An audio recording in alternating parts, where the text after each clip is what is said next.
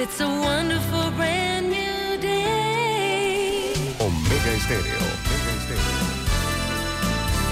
Good morning. Las opiniones y comentarios vertidos en este programa son responsabilidad de cada uno de sus participantes y no de esta empresa radial. Son las 7:30 de la mañana, hora de un buen café y hora de Infoanálisis, el programa de información y análisis más profundo de Panamá. Infoanálisis con Guillermo Antonio Adames, Rubén Darío Murgas, Camila Adames Arias y Milton Enríquez. Infoanálisis por los 107.3 de Omega Estéreo.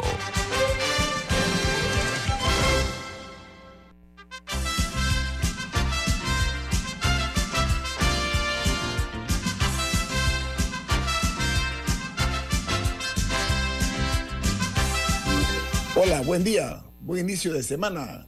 Saludos desde la capital de la República de Panamá por parte del equipo de Infoanálisis. Hoy, lunes 6 de febrero del año 2023. Don Milton, ¿quién presenta Infoanálisis?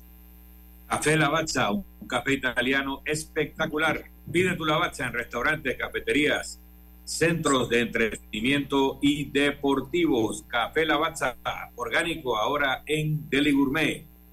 Café Lavazza, un café para gente inteligente y con buen gusto, presenta Infoanálisis. Este programa se ve en directo, en video, a través de Facebook Live. Lo pueden ver en sus eh, teléfonos móviles o celulares, en sus tabletas, en sus computadoras. También nos pueden sintonizar en sus televisores en el canal 856, canal de Tigo. Y eh, se transmite también en la app de Omega Stereo que está disponible en Play Store y en App Store en otra app gratuita que se llama Tuning Radio y todos nuestros programas quedan grabados, colgados en YouTube para que usted pueda verlos si se lo perdió el del viernes pasado, el de hace un mes, de hace un año, todos están colgados en YouTube.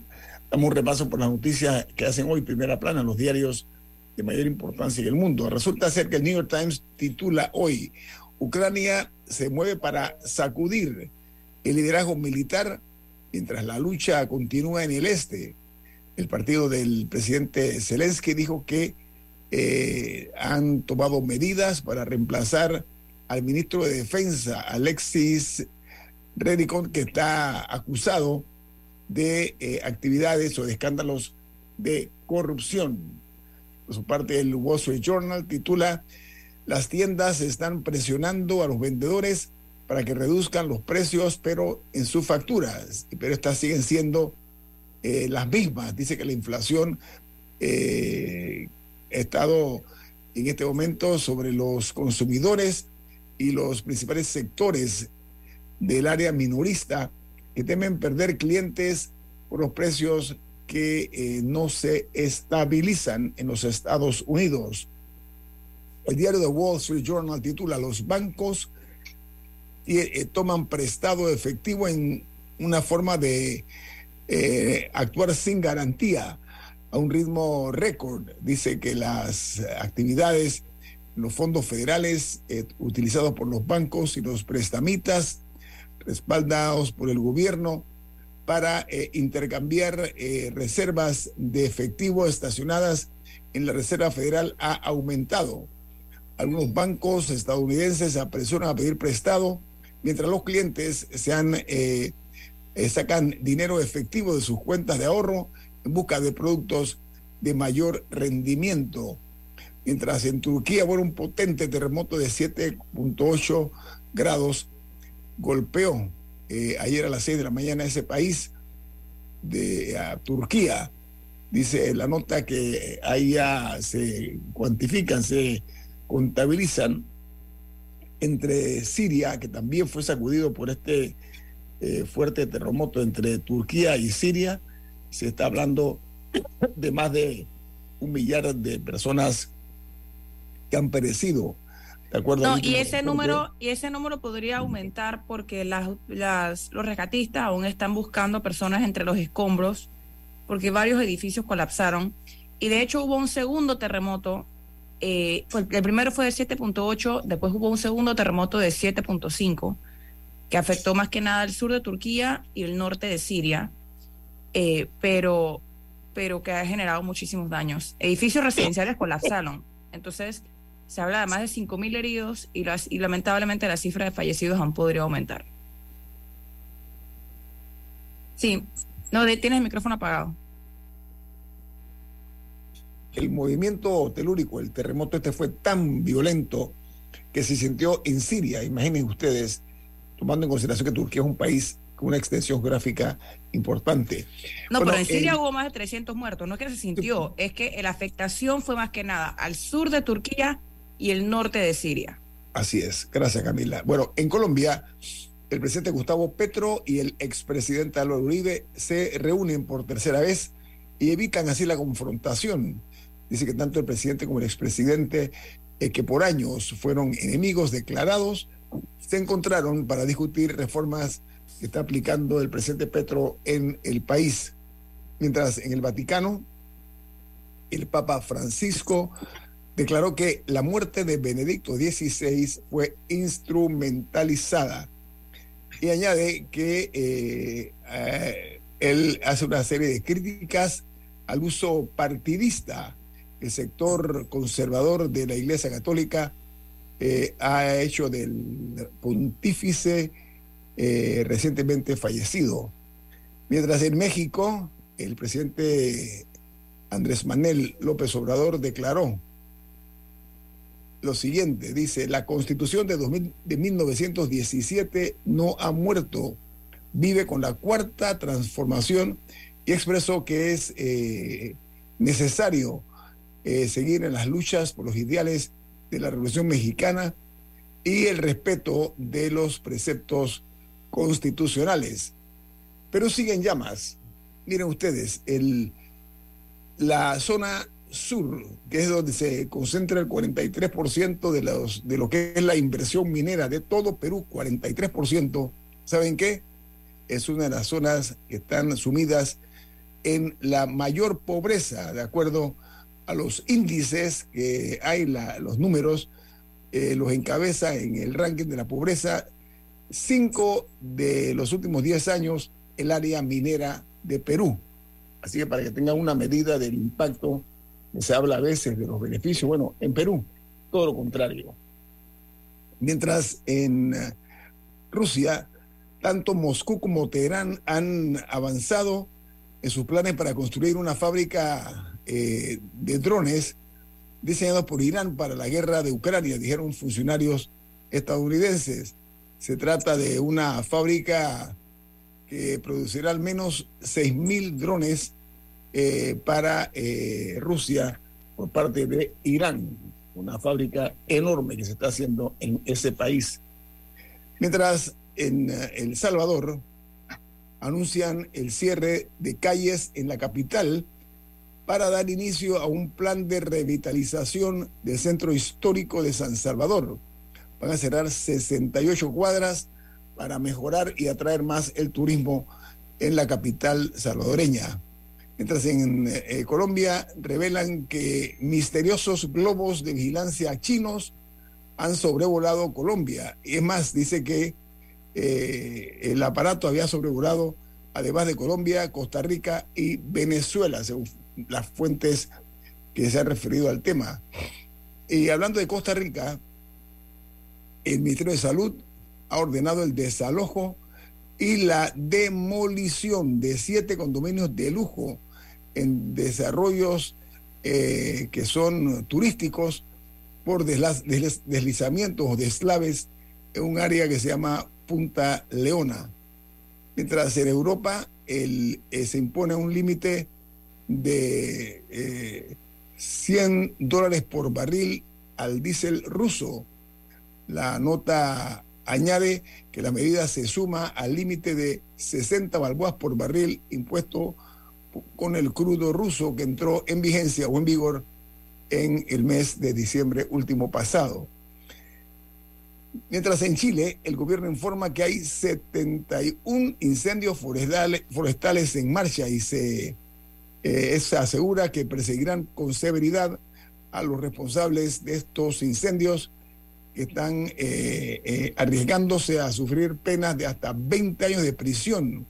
han causado la muerte de 24 personas.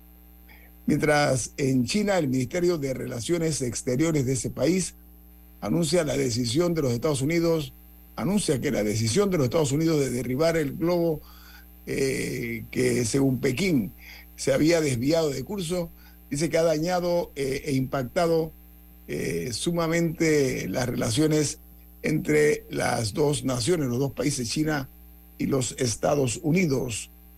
Y en República Dominicana dice que los tambores de reelección del presidente Abinader comienzan a escucharse.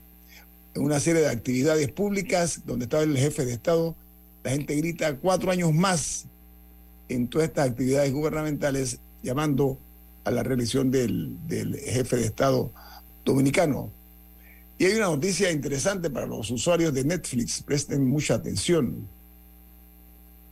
Netflix da marcha atrás a la polémica acción de bloquear las cuentas eh, eh, de los usuarios que las comparten. Dice la nota usuarios a nivel mundial amenazaron con cerrar sus cuentas en la plataforma si insistían en este cobro eh, a las, las personas que estaban denominadas cuentas compartidas de los consumidores del producto de Netflix. Así que, eh, para que sepan, pues todos los que son fanáticos de esta plataforma tecnológica, Netflix ha reversado, como le dicen, ha reculado en la decisión de cobrar este servicio.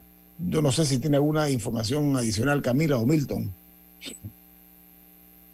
Sí, que aparentemente hay un segundo globo, porque hubo toda una controversia el fin de semana por, por este globo, que había versiones variadas. Eh, China decía que era un, un, tema como de clima, de, que, había, que se había desviado de su curso. Estados Unidos decía que era un, un globo espía. Y, al final, y, y, lo conversamos un poco el viernes, pero las dimensiones de este globo yo creo que engañan. No era un globito de fiesta, era del tamaño de tres buses, según lo que, lo que leí en la, en la BBC. Y aparentemente hay un segundo globo que, que fue visto eh, por Sudamérica y, y China ya, ya dijo que, que, es de ellos, pero también dijo que es para uso eh, civil. O sea que, que no es, que no es un, un asunto un asunto militar. Dicen que también se salió de su de su, de su curso. curso. Uh -huh. y, es, y, es, parecido al que al que ya se había visto en, en Estados Unidos. Ok, muy bien. Bueno, vamos eh, a recordarles que eh, en este programa Infoanálisis eh, nosotros les damos a conocer a ustedes todos los días eh, los titulares de las primeras planas de los diarios más prestigiosos del mundo para que estén enterados de lo que ocurre a nivel global, lo que ocurre en el planeta. Bueno, vamos al corte comercial. Esto es Infoanálisis, un programa para la gente inteligente.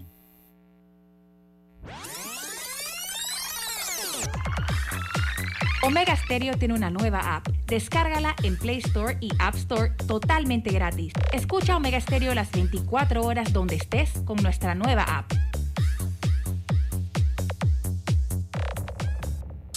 El mundo nos escucha. www.omegastereo.com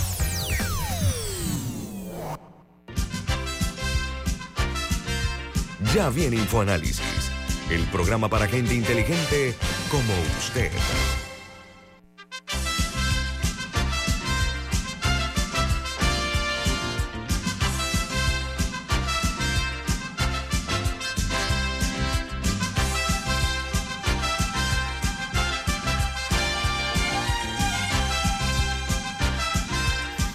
Bueno, señoras y señores, iniciamos una semana más de labores, una semana más informativa aquí en Infoanálisis. Eh, vamos a hacer eh, hoy, eh, como de costumbre, análisis acerca del, del acontecer nacional. Ya lo hicimos con el plano internacional. Y, por supuesto, una de las noticias que hoy hacen titulares en los medios panameños es la, el anuncio que hizo ayer el vicepresidente José Gabriel Carrizo en la ciudad de Penonomé, eh, donde ya pues lanzó su candidatura presidencial para las primarias que se va a celebrar en el PRD. Para analizar esta y otras eh, situaciones importantes tenemos al doctor Rodrigo Noriega. Don Rodrigo, buen día, ¿cómo está usted? Buen día, don Guillermo, don Milton. Es un placer saludarlo. ¿Cómo me Camila, saludos. Oiga, el, el- el vicepresidente Carrizo hace este anuncio, pero aparentemente puede que se dé una enconada disputa porque el eh, presidente del PRD, el doctor Cristiano Adames, No, él es vicepresidente. ah, El vicepresidente. el vicepresidente, de gracias. Asamblea, Camila. presidente de la Asamblea. El presidente de la Asamblea, el señor Cristiano Adames, dijo no a las imposiciones, no al dedazo, a la dedocracia. ¿Qué le parece esa expresión que ha surgido pues al momento de anunciar el vicepresidente Carrizo su precandidatura? Gracias, don Guillermo, don Milton, Camila y toda la audiencia inteligente de Infoanálisis. Mire, yo creo que eh, eh, la posición del señor Cristiano va a ser, eh, del diputado Cristiano Dames va a ser un poco eh, intolerable a medida que avance la planadora oficialista.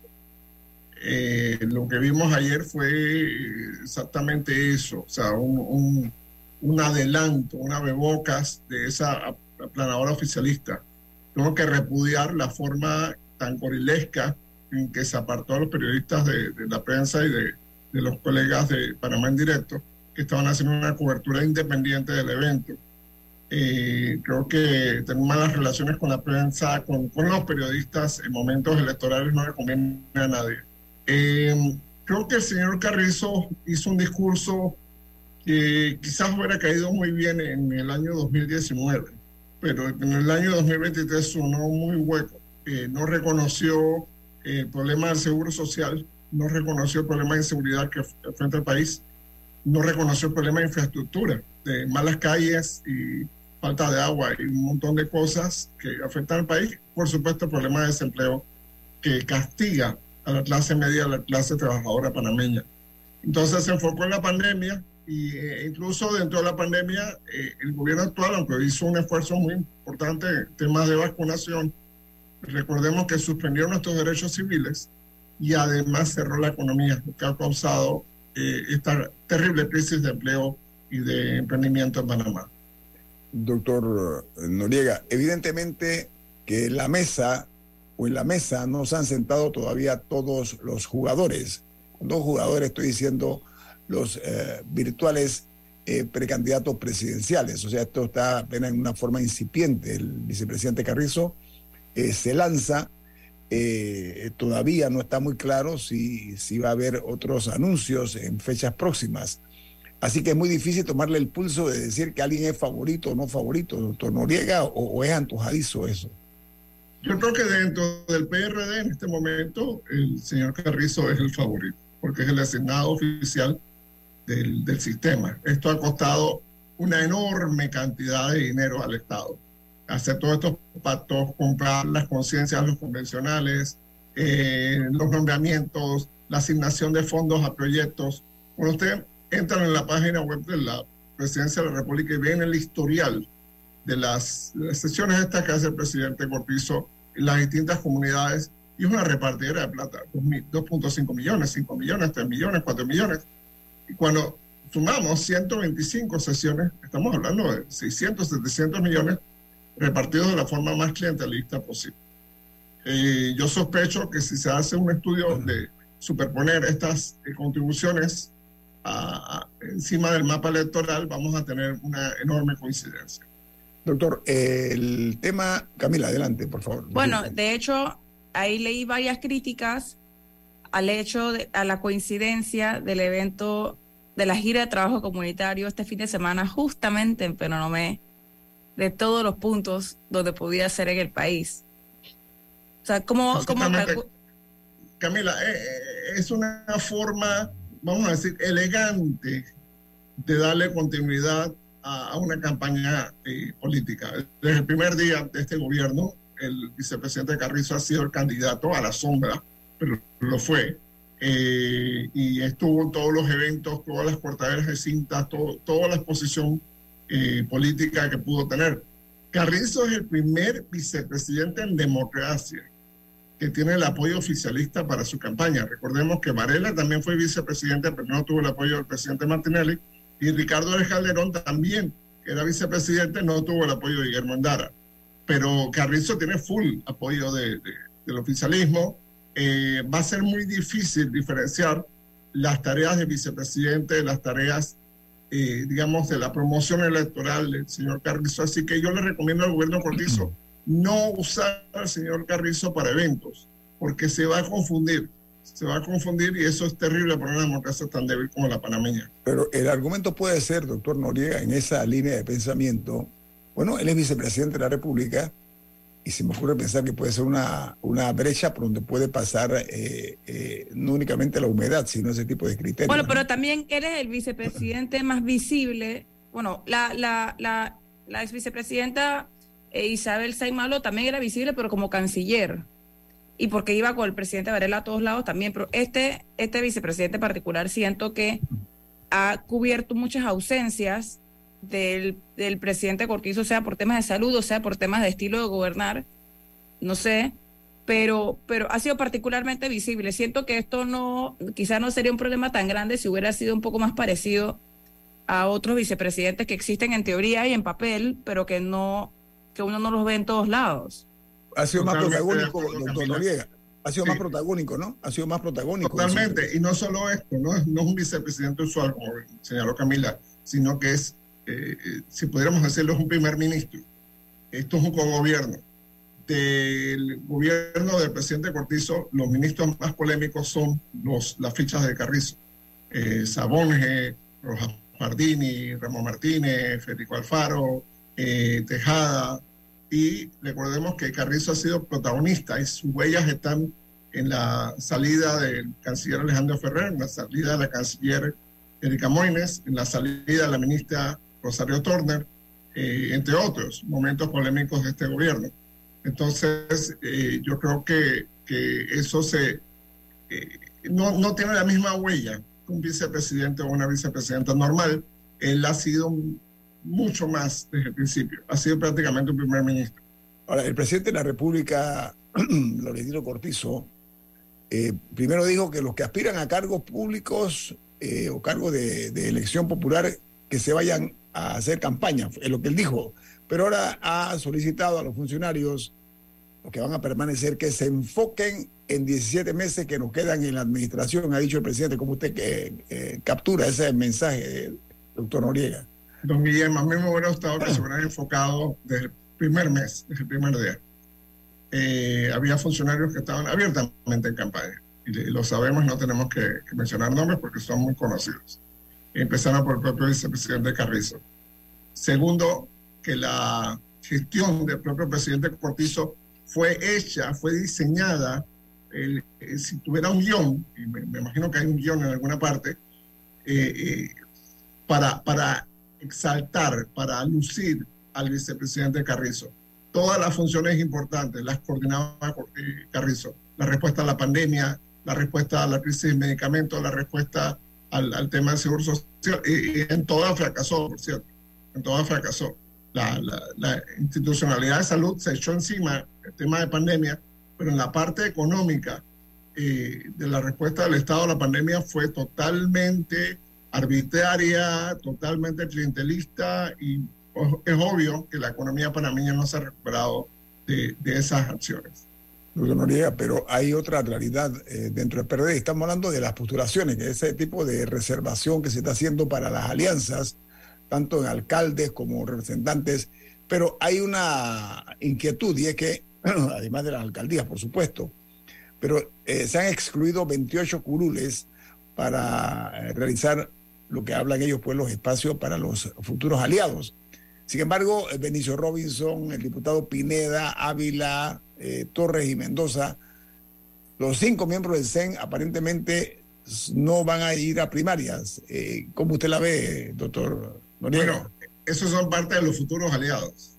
Eh, tienes que aliarte internamente con las fuerzas poderosas del partido garantizándoles que no van a ir a competencia, lo que en mi opinión es un error, un error desde el punto de vista democrático del país y un error desde el punto de vista estratégico del PRD, porque si no calientas a los activistas, no los movilizas, no puedes tomar la temperatura de qué tan fuerte o qué tan débil es el apoyo que tiene un candidato o candidata específico eh, en, un área. Además que vas a tener eh, muchos candidatos y candidatas en, otros movimientos eh, azotando la debilidad del PRD y cuestionando todo lo que haya que cuestionar. Entonces, me preocupa eso por un lado. Por el otro lado, hay aspiraciones del PRD muy, muy fuertes dentro y fuera del PRD. Tenemos la de Zulay Rodríguez y tenemos posiblemente la de Martín Torrijos.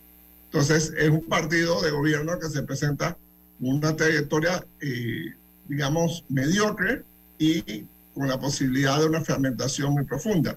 Porque si Martín Torrijos corre, digamos, por el Partido Popular, hipotéticamente, eh, eso le va a quitar por lo menos un tercio a la mitad de los votos del PRD.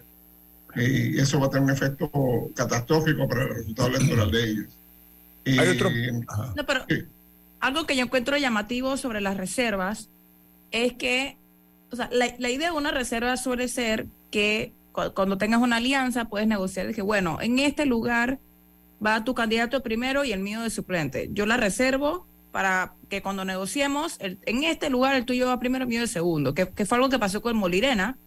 Por ejemplo, Corina Cano es diputada porque estaba en alianza con, porque ella era Molirena y estaba en alianza con el PRD, porque ella personalmente sacó poquitísimos votos, casi casi nada, pero por su alianza con el PRD eh, quedó de diputada. Eh, y así, y así hay otros ejemplos de personas que se benefician de las alianzas, pero en este caso, cuando uno ve la lista, no tiene sentido, porque por ejemplo reservaron las siete curules de San Miguelito, que sí, hay, hay diputados del PRD que tienen fuerza en San Miguelito, como Raúl Pineda, eso es, eso es algo que no se puede discutir. Eh, pero otros como Leandro Ávila, que casi no salieron. Eh, entonces, el PRD no va a ceder las siete curules de San Miguelito. O, por ejemplo, también reservaron, también reservaron la alcaldía de Panamá, que ahora vamos a ver los cuchillos largos. Y, San Miguelito también. vamos, a, ver para quién es la alcaldía de Panamá. Y también reservaron la alcaldía de San Miguelito. O sea, son posiciones importantes que que pienso yo es claro que no, no es que le van a regalar a otro partido. Claro que no, claro que no, pero eso es una forma de obtener obediencia y respaldo forzoso de parte de las personas que aspiran a mantenerse en esos cargos. Si yo soy X, cargo, yo soy alcalde de, de y a mí no me reservaron el, puesto, bueno, yo voy a primaria, yo consigo mis votos. ¿Sabes qué pasó en el año 2019? Eso lo saben ellos porque lo han estudiado muy bien, lo conocen de primera mano los diputados del PRD pidieron sus votos en San Miguelito, en Panamá, en Colón, pero dijeron, vota por presidente por el que tú quieras. Y Cortizo perdió en Panamá. Cortizo perdió en el área metropolitana, gana en el interior de la entonces, están tratando de evitar que se repita ese fenómeno de la traición, de la deserción de los propios diputados del PRD. Entonces, mira todo, llamemos esto una especie de cinturón de castidad que tienen que ponerle los propios diputados del PRD, a la propia clase política del PRD, para que no se desvíen, para que no eh, eh, tomen nota de en qué dirección van los vientos y digan, bueno, vota por fulano o por fulana, pero para presidente, pero vota por mí para diputado, que fue algo que sucedió en el pasado. Eso provoca, doctor Noriega, conforme a los resultados, un precario equilibrio dentro de las alianzas o sea, lamentablemente eso es así. ¿Por qué razón? Porque el más grande tiende a controlar al más chico. No, pero en este caso, en, e, no, pero el más grande también jala al chico. En Molirena, si no hubiera estado aliado con el PRD, no hubiera sacado cinco curules en la asamblea. Ah, pues y, tampoco tendría, y tampoco tendría otras posiciones importantes que ha tenido en algún, en algún momento de este gobierno, como ministerios, etcétera. no los habría tenido. Gobernación de Panamá, etcétera. Sí, sí, pero, lo, que yo, lo que yo estaba tratando de llegar es que en este caso las reservas no parecen tener nada que ver con alianzas, o muy poco, por lo menos. para control interno. Sí, tengo un corte comercial, pero ¿sabe qué, doctor Noriega, Camila Milton? Hablando del precario equilibrio, aquí hay una modalidad que me parece que es nociva absolutamente para la democracia. Y es que Molerena tiene como comprada la Lotería Nacional y la ha salpicado de escándalos de arriba hacia abajo y de abajo hacia arriba. ¿Y sabe qué? No ha pasado nada, a pesar de que es una institución que para ayudar a los más necesitados. Vamos al corte comercial. Esto es Info Análisis, un programa para la gente inteligente. En breve regresamos, gracias a Banco Aliado. 30 años. ¿Qué quieres crear? Contamos contigo para defender la voz de todos los panameños en la elección general de 2024, como don Rafa. Vea, yo fui el primerito en inscribirme como miembro de mesa en mi pueblo. Oh, ahora soy el responsable de contar cada voto de mi gente. Inscríbete tú también en tribunalcontigo.com o en cualquiera de nuestras oficinas en todo el país. Eso de ser productor y miembro de mesa es un compromiso berraco, ¿yo? Tribunal Electoral. La patria la hacemos contigo. Omega Stereo tiene una nueva app. Descárgala en Play Store y App Store totalmente gratis. Escucha Omega Stereo las 24 horas donde estés con nuestra aplicación totalmente nueva.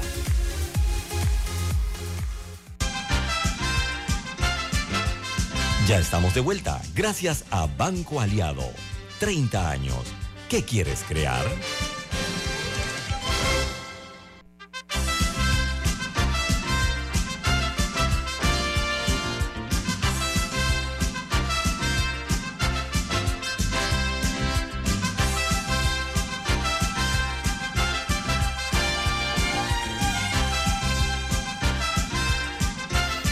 Usted tiene un mensaje, ¿de qué se trata? Así es, Banco Aliado cumple 30 años en el mercado y te invita a generar hasta 3% de interés con su cuenta Más Plus. Banco Aliado, 30 años. ¿Qué quieres crear?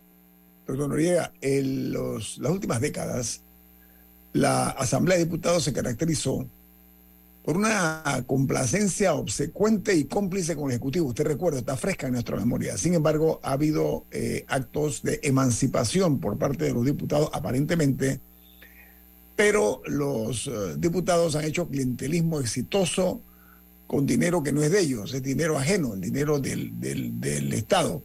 Y para la negociación que se pueda dar, que se va a dar, me parece a mí, porque por ejemplo, el hecho de decir que cinco diputados del CEN no van a ir a primarias y hay una exclusión ahí, hay un privilegio que se te está dando, que un alcalde como el del Distrito Capital, que ha sido tan discutido tan cuestionado, también está hablando de que eso se va a mantener él para la reelección. un alcalde como el de San Miguelito eh, Carrasquilla, eh, en el cual eh, salió del PRD por presiones de Ricardo Martinelli, que lo amenazó con meterlo preso denunciar sus actos, algunas tropelías que supuestamente había cometido, lo, a, lo llevó al cambio democrático eh, durante su mandato, después regresó al PRD. Ese tipo de, manejos,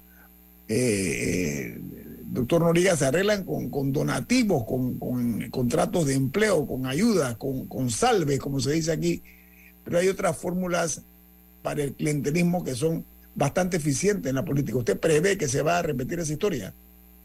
Sí y no. Creo que eh, los diputados están en su época de cosecha. Esta es la época que los diputados están en más altos en el pared. Eh, el gobierno necesita más para pasar algunas iniciativas y por supuesto recordemos que el diputado después de la invasión se volvió el articulador el articulador natural. Antes eran las fuerzas de defensa, la Guardia Nacional, pero después de la invasión, el, articulador de la, la relación con la comunidad, la relación con el activismo comunitario de los partidos políticos se volvió el diputado. El diputado es el que está permanentemente eh, vinculado con la comunidad, sí está representante, pero el representante tiene muchas limitaciones. El diputado tiene mucha más flexibilidad, tiene mucho más músculo, etcétera, etcétera, etcétera. Entonces, eh, yo creo que, la reserva de los cinco del CEN eh, era de esperarse. Ese es el precio que está pagando el, PRD por este tema. Creo que eso le va a hacer mucha, mucho daño a la democracia interna del PRD porque si se fosilizan, si se congelan todas estas posiciones, vamos a tener un momento en que la, la, membresía del PRD dice, me voy porque no tengo chance de correr para representante, para alcalde, para diputado. Entonces, ¿por qué estoy aquí?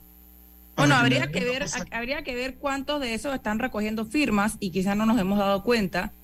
La diputada Zulay Rodríguez, que, e, que ella ganó bien en San Miguelito en la, en la elección pasada como diputada. Eh, eh, su curula está reservada y podemos asumir que no se la van a otorgar porque ella parece estar un poco en el congelador del PRD. Eh, así que puede ser esa una de las razones por las que está recogiendo firmas, tanto para presidenta como para diputada. Eh, pero, pero sí sería, eso es un, es un, ejercicio interesante, ver cuántos de los PRD están recogiendo firmas por su lado por si acaso el partido no les da chance. Ahora, ¿cuántos, se han abierto? ¿Cuántos se han abierto estas opciones también? En el fondo. doctor, Noriega, haciendo un análisis, una radiografía de la... En Panamá yo no creo que existe la, lo que se llama la realpolitik. Creo que nuestra, nuestra política es un poquito así como de vecindad, ¿no? En Panamá hay una triangulación eh, malvada. Por ejemplo, están los empresarios que fingen eh, ser los mecenas de algunos políticos. Eso por una parte. Pero luego esa, esa, esa, esa actitud la utilizan para lograr contratos y negociados cuando ellos llegan al poder siempre con ventaja, obviamente. ¿no? Está el gobernante de turno que permite el despilfarro de dinero por los políticos para comprar conciencias y está el ciudadano que solo vale por el voto. Esa triangulación va a persistir después de ahora en las próximas elecciones? ¿Usted cree que va a haber algún tipo de razonamiento lógico, responsable por parte del votante? Ok, eh, yo creo que el votante panameño es sumamente racional y razonable. Si vemos los resultados de las elecciones del de periodo democrático, obviamente, eh, tenemos que el votante panameño en su conjunto proporcionalmente, mayoritariamente, buscó opciones democráticas, opciones moderadas, opciones que no parecían ser conflictivas. Y nadie sabía cómo iba a ser el presidente Martinelli en el 2009, pero sí sabían cómo había sido la, ex candidata Balvina Herrera. Entonces, eh, la población pues tomó su decisión. En el año 2014, pues nuevamente, eh, se, busca un candidato de moderación. En el año 2019 se repite eso. No hay un esfuerzo antisistémico, si, lo queremos ver así. El panameño no es antisistémico, en, todavía no es antisistémico. Segundo, pero el panameño no le gusta, panameño y la panameña no le gusta que le que tomen su voto como ya, ya lo tienes asegurado y, esa fluctuación de gobierno oposición, gobierno oposición, gobierno oposición que ha ocurrido desde 1989 es obviamente ese mensaje. Eh, ese panameño, esa panameña que votó por el PRD y por Martín Torrijos, bien, un tercio de ellos votaron por Ricardo Martinelli. La gente que votó por eh, Mimito Arias bien puede ser que votaran por Rómulo o votaran por Nito. Entonces, eh, el panameño usualmente no, no es tan, eh, vamos a decir, no quiero decir leal, pero no, no, no están tan garantizados. Sí, hay un voto duro de los partidos, voto duro del PRD, es alto, el voto duro del CD, el voto duro del panameñismo, etcétera, pero hay un voto suave. Y la mayoría de los panameños y panameñas estamos en el voto suave. Doctor Noriega, hablando de pactos y de acuerdos, hay una diputada que logra la curul por la vía independiente, eh, por el área de Capira. Ella está promoviendo una alianza entre Cambio Democrático y el partido realizando metas. Eh, en este caso, eh, unir esa alianza cuando el que preside realizando metas, que es Ricardo Martinelli, perdió el partido Cambio Democrático en manos eh, de las manos de el señor Romulo Rú. O sea, eh, hay, un, hay una, una derrota infligida a Ricardo Martinelli donde le quitan el partido, Cambio Democrático.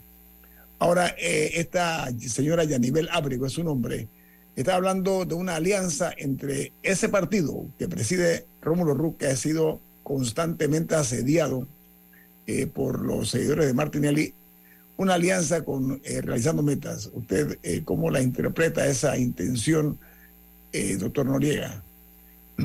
Bueno, Yaníbal está tratando de conseguir el mejor de los dos puntos. Tener la fuerza de cambio democrático tener el apoyo de Ricardo Martinelli. Cambio democrático, si ustedes miran las últimas cifras del Tribunal Electoral, Cambio Democrático sigue siendo un partido fuerte, tiene casi 300 mil, o poco más de 300 mil inscritos. Fue el segundo Eh, en las últimas elecciones, eh, doctor el Noriega. no hay segundo de las últimas elecciones. Estuvo un suspiro, estuvo un suspiro. Eh, hay este tema de, la- la de los fondos eh, del Tribunal Electoral, que es un tema también un poco sórdido, porque eh, Cambio Democrático afirma que ellos entregaron todos los papeles, incluso publicaron fotos en las redes sociales de que entregaron todos los papeles y el Tribunal Electoral dice que no.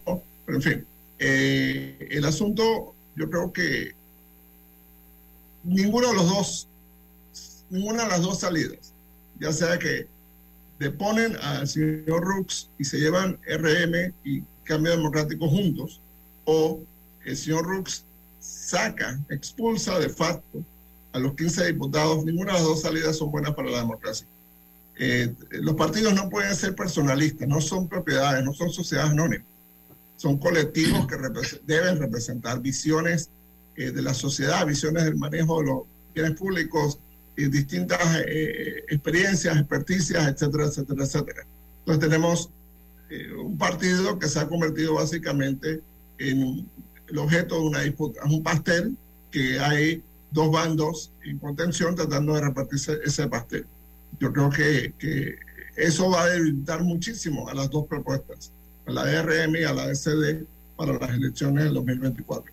Ya sea que vayan juntas o que vayan separadas. Rodrigo, sí, em, yo creo que podemos coincidir en que la, la foto no está completa.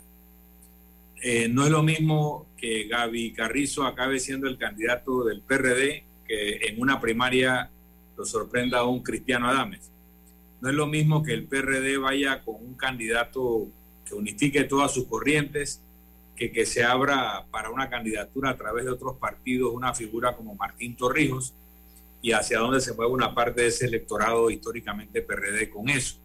No es lo mismo, principalmente, que participe en la elección Ricardo Martinelli como candidato presidencial a que no lo haga.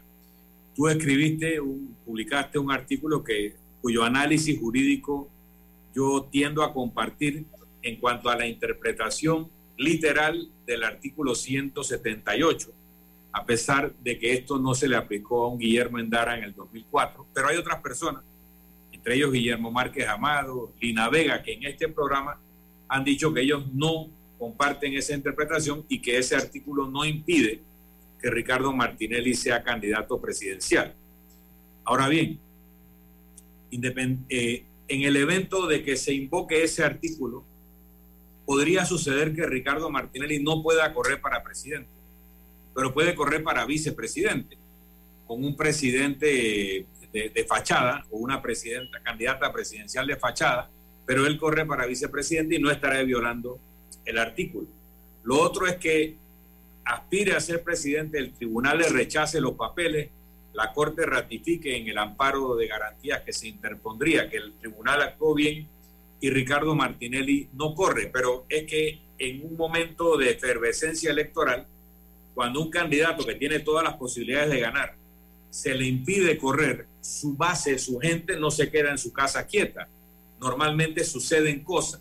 Entonces, ¿cómo tú ves el escenario político con esas variables y otras que pueden introducirse si hay una alianza de varios partidos alrededor de una candidatura de José Blandón o Rómulo Rux, si la candidatura de Ricardo Lombana se mantiene en su camino o se une el partido otro camino con el bloque ese que no es ni martinelista ni PRD. Hay un cambio comercial, pero me gustaría conocer tu análisis sobre todas estas variables que pudieran darse en los siguientes meses. Doctor Noriega, vamos a un corte y al regreso usted eh, tendrá la amabilidad de responder a esto, pero me parece una oportuna pregunta y una mejor respuesta de parte suya, doctor Noriega. Viene más aquí en Info Análisis. Este es un programa para la gente inteligente.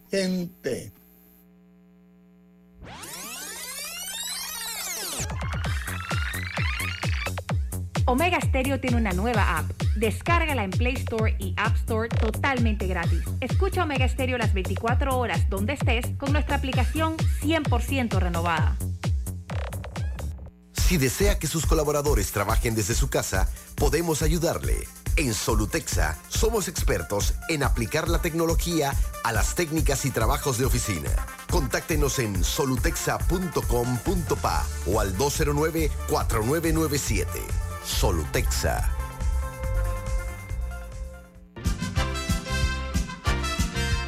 Ya viene InfoAnálisis, el programa para gente inteligente como usted.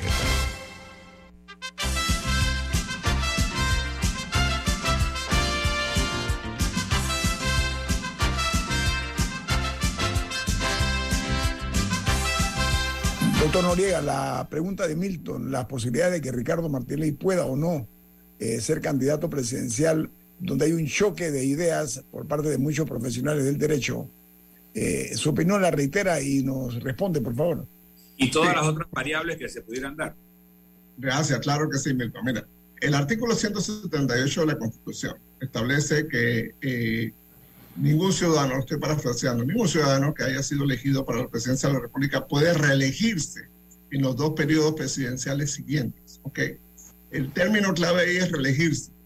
Reele- la, reelección solo ocurre en un momento dado, que es el momento de la elección. La elección en Panamá desde 1908 han sido en mayo, el primer domingo de mayo. El primer domingo del 2024, el primer domingo de mayo es el 5 de mayo. 5 de mayo no se han cumplido los dos periodos presidenciales de Veda. Los dos periodos presidenciales de Veda, de Ricardo Martinelli, vencen el 1 de julio del 2024. Hay 56 días de diferencia. Sé que hay juristas que dicen, sí, pero es que el espíritu de lo que proponían los, los constituyentes, bueno, esta norma viene desde 1946. El error, y no, no vuelvo a echar la culpa a José Dolores Moscote porque no está aquí para defenderse, el error fue tomar la norma de la Constitución de Adolfo Arias que decía está prohibida la reelección inmediata y está clarísimo. Si tú fuiste presidente del 2009 al 2014, no te puedes presentar a la elección del 2014 al 2019, clarito. Pero toman esa redacción y le meten dos periodos inmediatos, porque la intención de ellos era evitar eh, ese clientelismo perpetuo de, de condenar el país a, a formar castas. Y eh, el tema nunca fue tema hasta la elección de Guillermo Ordaz en el 2004, pero nadie lo impugnó. Nadie lo impugnó. Por eso es que no es un precedente. El precedente es cuando la Corte Suprema de Justicia tiene la oportunidad de opinar. Bien, respecto al resto de, de los temas, y esto, si el Tribunal Electoral o cualquier particular impugnan la, la proclamación de Ricardo Martinelli, por supuesto esto va a enrarecer a sus seguidores y lo va a hacer eh, más fuertes, más fuertes como un bloque. ¿Qué pasa si Martinelli no corre? Ya sea por esta razón o por alguna decisión judicial. Bueno, allá hay un caudal de votos que va a buscar por dónde salir, ya sea Yanivel Ábrego, ya sea Zulay Rodríguez, ya sea la figura que convoque esos votos. Y eh, eso suma en la ecuación. Esa gente no se va a abstener de votar el 5 de mayo. Esa Y si va Ricardo. Martinelli corre para vicepresidente, no estaría violando la norma. no estaría violando la norma. Y si pasa algo después del primero de julio eh, y asume la presidencia, no estaría violando la norma. Queda un recurso para correr de esa manera sin violar la norma constitucional. Porque después de que toma posesión, el primero de julio ya sí se acabó el periodo anterior. La Y si- y si el candidato presidencial que él presentó de mascarón de proa renuncia, automáticamente la constitución dice que le tocaría pasar a ser presidente. O sea, todavía eso no es un recurso inexpugnable para aquellos que no quieren que corra Ricardo Martinelli. Ahora, Milton, eh, eh, antes de, de cambiar el tema, hay una realidad.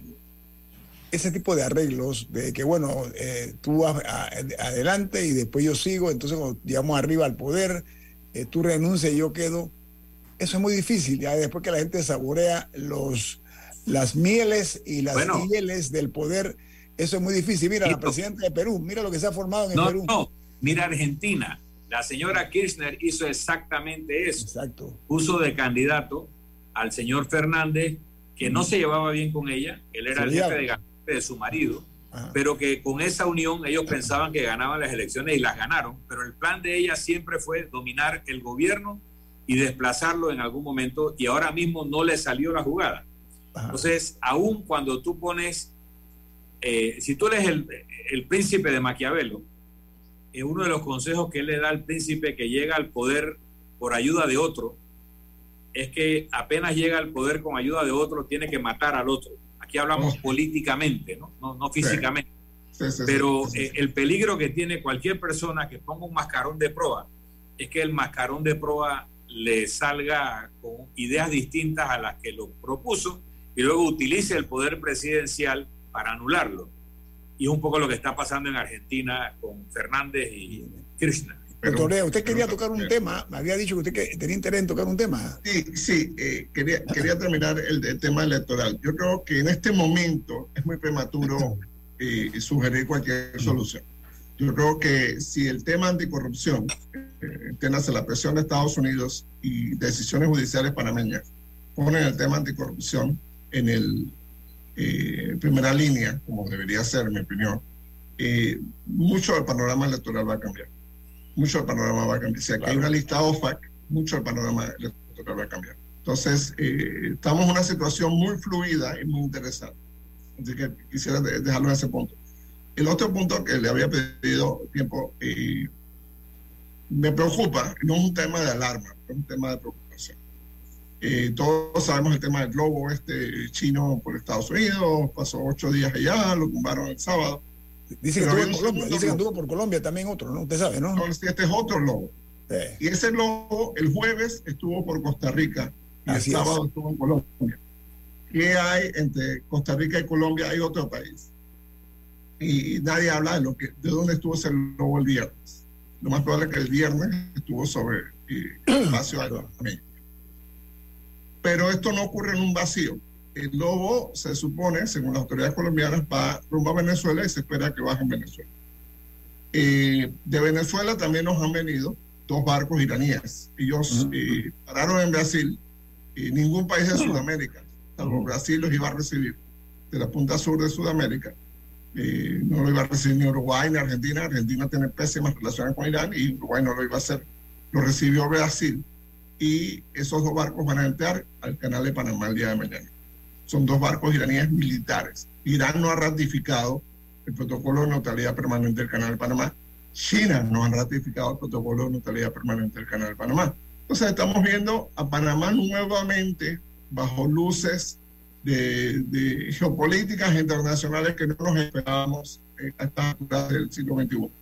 Esperábamos un siglo XXI más armónico, más eh, solidario, más globalizado y realmente lo que se avista es eh, un divisionismo internacional, una geopolítica que espero que no lleve eh, especialmente a Estados Unidos a militarizar América Latina.